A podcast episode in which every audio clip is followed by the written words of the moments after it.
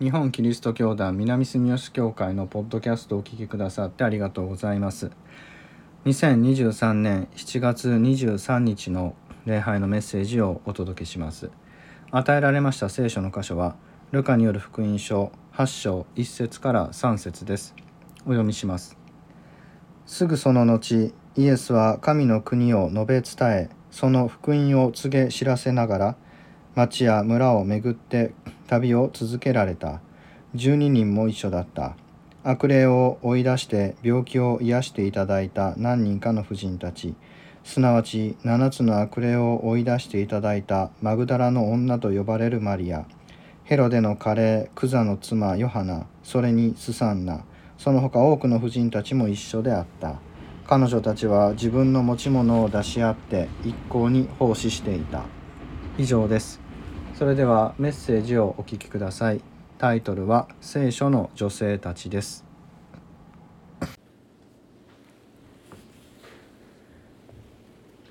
今日与えられましたこの聖書の箇所はイエス様の弟子たちの一行の中に婦人たちがいて奉仕をしていたということが語られているその場面であります。この婦人たちが奉仕するということについて伝えているのはルカによる福音書だけでありましてルカによる福音書を書いたこのルカの特別な思いによってここに位置づけられているとそう考えられます。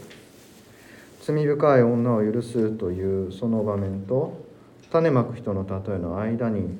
短く女性たちもいたということが挿入されているわけです。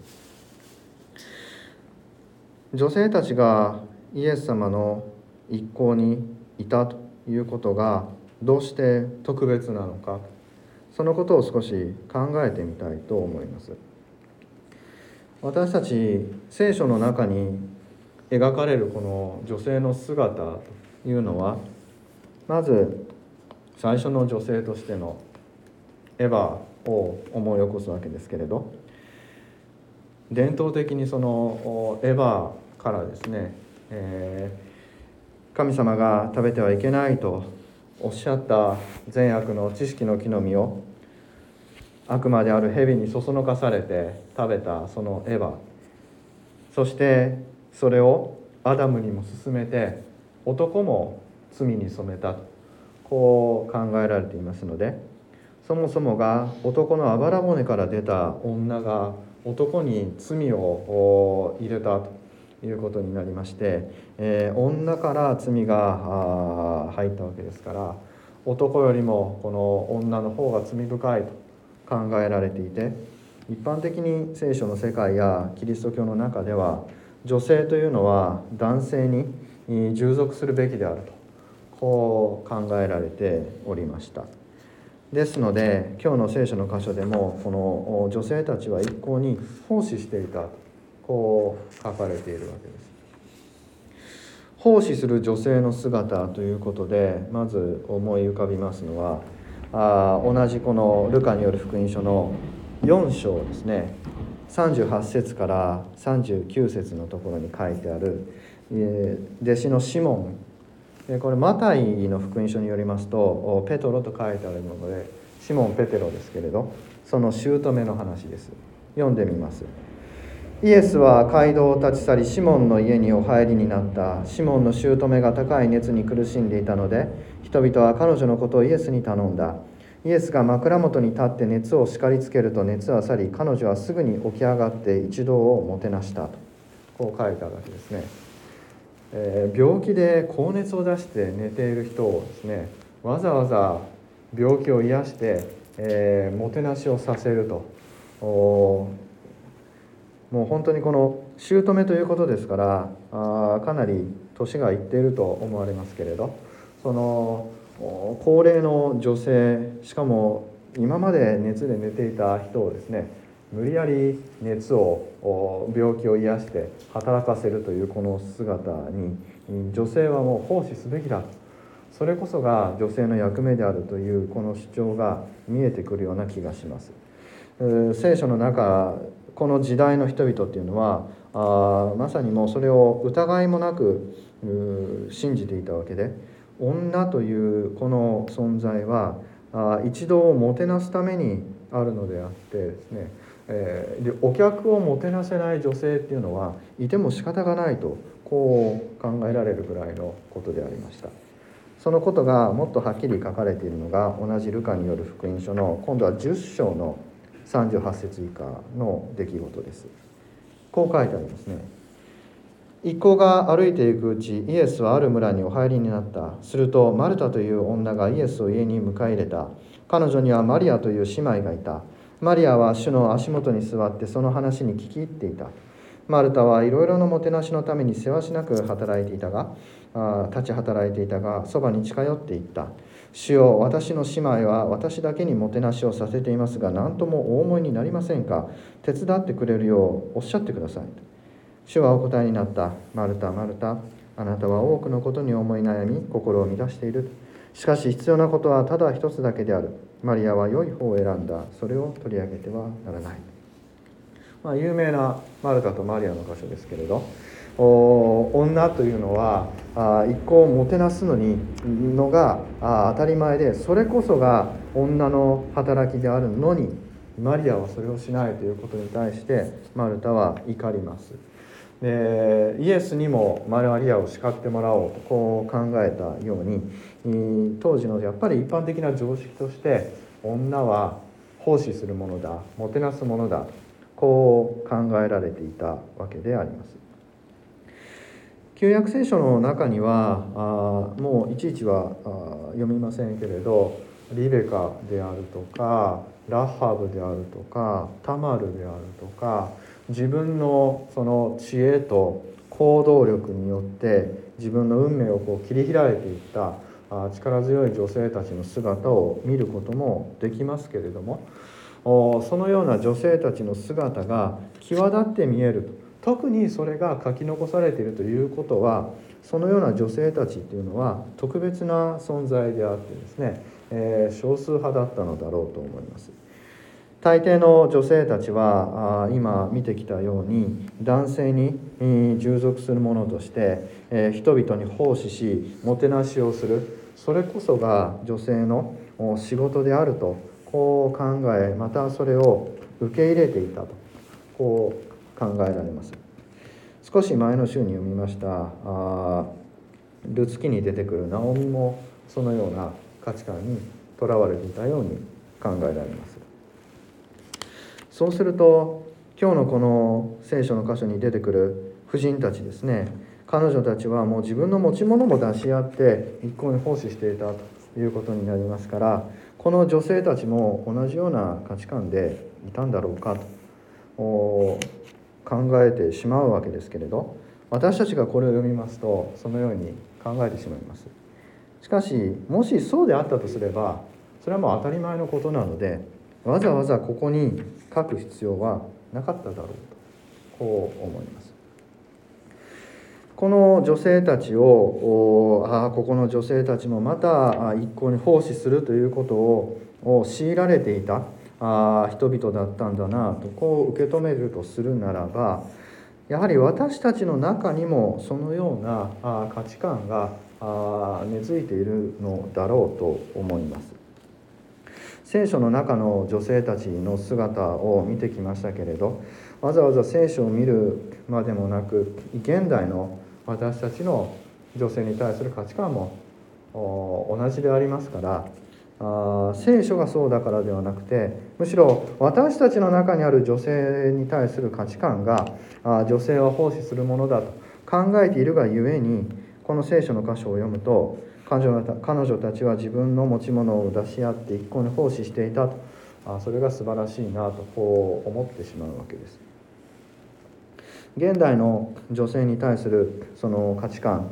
あいわゆるそのジェンダーの考え方ですけれどそれはかなりその聖書の当時とは変わってきていると考えてもいいとは思うんですけれどもやはり日本的にはですね、えー、古い価値観から逃れきれない女性が社会に進出して女性の権利を獲得して、えー、男性と同等にこう働いて、えー、稼ぐことができるようになってきてはいますけれどももうその段階で私は男性と同様にと言わざるを得ないわけであります。つまり現代のその女性の活躍というのは女性が男のように活躍することこれが女性の活躍だとこう考えているわけであります。だから女性が男と同じように働いて稼ぐことができるように女性の活躍の場を整えましょうという発想になりますのでその延長としてですねたとえ子供がいても女性が働けるようにとこうなってきます。そうするとそれはもう女性は子供を育てるものだ家庭に奉仕するものだそれはもう当たり前なのだそれをしつつなお男性のように働けるようにというこのむちゃくちゃな女性の解放というのが現代日本で目指されていることであってこれは全然女性の解放になってない女性を男性化する。女性の仕事は女性の仕事として固定したまま男性化するということで負担を増やしているだけでですね全然解放になってないと。こういう状況であります。しかし 今日の聖書の箇所はそのような私たちの価値観をある意味ですねひっくり返すような聖書の箇所なのであります。私たちの価値観でものを見るのではなくてイエス様の御言葉によってこの女性たちをもう一度見てみたい。イエス様は何とおっしゃったか偉くなりたいものはあ一番人に仕えるものになり一番上になりたいものは一番下のものになりなさい奉仕するということがイエス様の中ではですね本当にその良いことなわけです。人に仕えることこそが人の上に立つということになるわけで、えー、この女性たちというのはあ初めから人に仕えるということを強いられてきた人たちであってイエス様のその偉くなりたいものは人に仕えるものとなりなさいという御言葉を言葉のまま受け入れるとするならばこの女性たちこそがこの一個の中で一番偉い人たちなのであります。女性たちはこれまで 男性が作り上げた価値観の中で、えー、意味のないものとして、えー、人間的な人権というものが与えられずに男性の所有物として、えー、扱われてきましたけれどイエス様が偉くなりたいものは使えるものになれと男性に向かって喋ったその途端にイエス様のこの弟子たちの中ではここで奉仕している女性たちこそが偉いということになるわけです。そのことが分かるのがこの一緒だったという言葉だろうと思います。イエス様は福音を述べ告げ知らせながら村を巡って旅をつけ続けられたと。12人も一緒だった。この12人はイエスと一緒についていったわけです。そして多くの婦人たちも一緒だったって書いてあるわけですね。十二使徒と12人たちと同列なんですねこの女性たちは。この女性たちは12人の男性たち他の男性たちについていったのではなくてイエスについていったわけです。なのでこの女性たちも弟子なんですね。弟子集団に奉仕して彼らの世話をするための世話役ではなくてイエスの弟子としてこの女性たちは一緒であったとこう書かれているわけです。その弟子集団の中でこの女性たちは弟子として一向に奉仕していた。すなわちイエス様の教えてくださったあ価値観の中で最も尊い仕事を彼女たちはしていたのだということになります。しかも彼女たちは悪霊を追い出して病気を癒していただいた婦人たちだとこう書いてあります。彼女たちはイエス様に救われたからイエス様についていったんです奉仕をしてるんですそれまで女聖書の中の女性たちはエヴァの犯した罪のゆえに奉仕をしなければならなかったわけです女が女によって人に罪が入ったのであるから女たちは罪を負っている。それがゆえに男性に仕えなければならないとこう言われて奉仕を強いられてきたのが聖書の女性たちでした。しかしこの女性たちは違うんです。許されたからこそ奉仕をするわけです。その許しと救いによって自分のその奉仕という事柄に積極的な意味が与えられたわけですね。強いられてするのではなくて喜びを持ってするわけです。ここで彼女たちの奉仕という事柄に対する意味合いとそれを行うための動機っていうものがこれまでの聖書の女性たちと全く違うものにこうひっくり返されているということが分かります。これがイエス様の救いのありようです女性を男性化して男のように用いるのではなくて女性が今まで押し付けられてきたこの奉仕をするということの本質をひっくり返してですねそれをより積極的に受け止めて彼女たちの今までやってきた奉仕を否定してそんなことするべきではないというのではなくて彼女たちが今までやってきたことそのものを良いものに作り変えていく。それによって彼女たちは彼女たちの女として婦人として生きてきた自分たちそのままによの状況で良しとされて救われていきまた自分らしく受け入れられていく。強者が弱者を救うがために弱者を強者の立場に引き上げるということはこれは全く救いではない。男が女が弱いから女の権利を拡張して男性的にしてみましょうっていうことになるとこれはもう男と女の違いっていうのがはっきりしていて男が強者で女は弱者であるというその枠組みから逃れることができない。しかしイエス様のなさったことは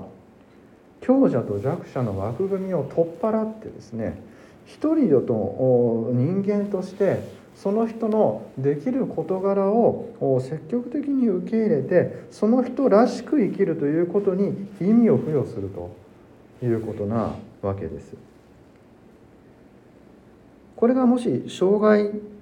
持ってる人だとすれば今この世の中というのは健常者によってデザインされた社会のありようですから障害を持った人は花からですねそのデザインの中に含まれていませんので、えー、よそ者なわけです。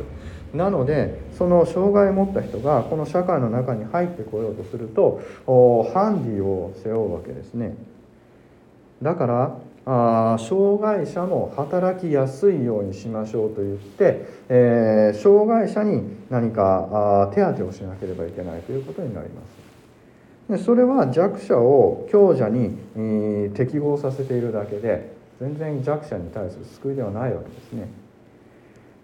そうではなくてイエス様は障害を持った人がいたとしてもその人の前で中部にかかった人に対して何て言ったかって言ったら「あなたの罪は許された」とこうおっしゃったわけです。あなたはもうそのままでいいんだと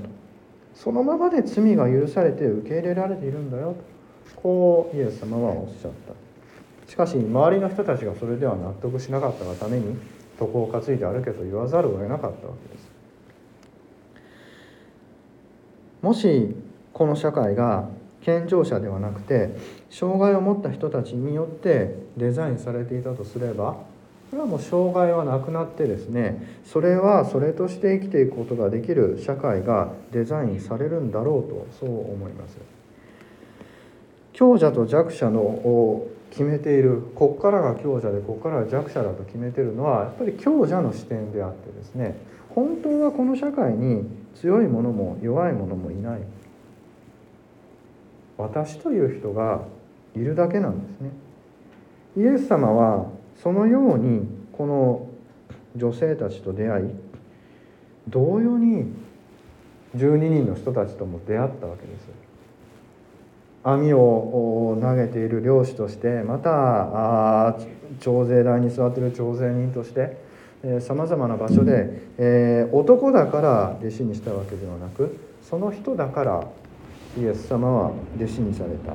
同様にこの婦人たちにも今苦しんでいるから彼女たちを病気を癒す。奉仕をさせるためではなく本当にその一人の人として出会ってくださった。そのことに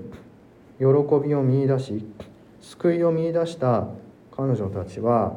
もう自分がその救われた喜びによって自分の持ってるものに価値を見いだせなくなったがゆえに全て出し合ってそして喜びを持って一向に奉仕している。それこそが彼女たちの救いだったからです。私たちがこの聖書の箇所に学ぶべきことはまず強者によって作られたその価値観から抜け出す努力をしなければならないということですね。社会によって教育によって与えられたこの仕組みそれにあ照らし合わせて人を判断するのではなくてイエス様の御言葉によって私たちは人と出会っていかなければならないということだと思います。男だから女だからということではなくてその人が傷んでいたり病んでいたり苦しんでいたり困っているならば手を差し伸べて共にその苦しみを担わなければいけないしその人がその人らしく救われるために助けてあげるのではなくてその人と共にその人が今与えられた自分という存在を喜んで受け入れられるように寄り添っていかなければならない。それはイエス様が私たちにしてくださったように。私たちがイエス様によって救われたように私たちもまたその救いの技に、参加していくということが求められているんだろうとそう思います。私たちのこう偏った価値観で女性たちを不幸の中に枠組みに押し込めるのではなくてこの女性たち一人一人の救われたその喜びに私たちも気づいていくことができればなとそう思います。振り返ってみれば私たちの周りには押し付けられた価値観に苦しんでいる人々が本当にたくさんいる。まず価値観を持って一人一人と出会うのではなくて一人一人と出会うことによってその人の本当の幸せっていうものを一緒に目指していくことができればそれこそが私たちの救いの技につながっていくのではないかとそう思います。祈りましょう。天の神様